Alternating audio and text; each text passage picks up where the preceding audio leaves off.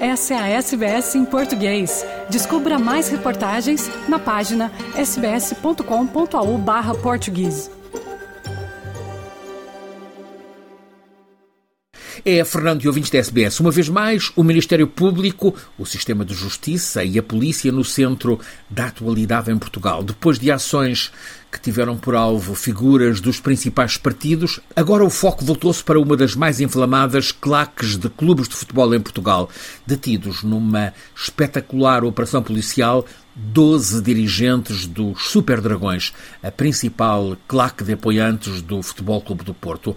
A Polícia de Segurança Pública deu cumprimento a 12 mandatos de detenção e a 11 buscas domiciliárias mandatos que foram emitidos pelo DCIAP, ou seja, o Departamento de Investigação e Ação Penal do Porto. Foi a denominada Operação Pretoriano prende-se com suspeitas de crimes de ofensas corporais, danos, coação e ameaça, todos eles referentes aos incidentes na Assembleia Geral do Futebol Clube do Porto no passado 13 de novembro. O Ministério Público sustenta que a claque Super Dragões pretendeu criar um clima de intimidação e medo para que fossem aprovadas as alterações estatutárias em votação na Assembleia, isto em modo favorável ao presidente do clube, Jorge Nuno Pinto da Costa, e, portanto, aos benefícios que as claques têm obtido, as claques que eh, beneficiam de lucros na venda de bilhetes. Além disso, a investigação policial também está relacionada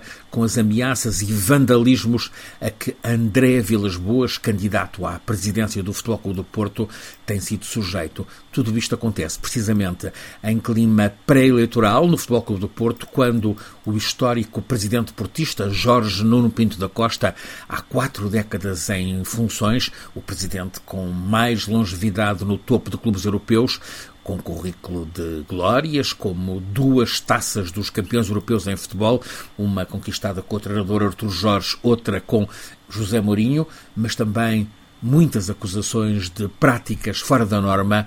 Pinto da Costa é desafiado na corrida para a presidência do Futebol Clube do Porto pelo ex-treinador André Vilas Boas. A Justiça parece ter querido derrotar Pinto da Costa.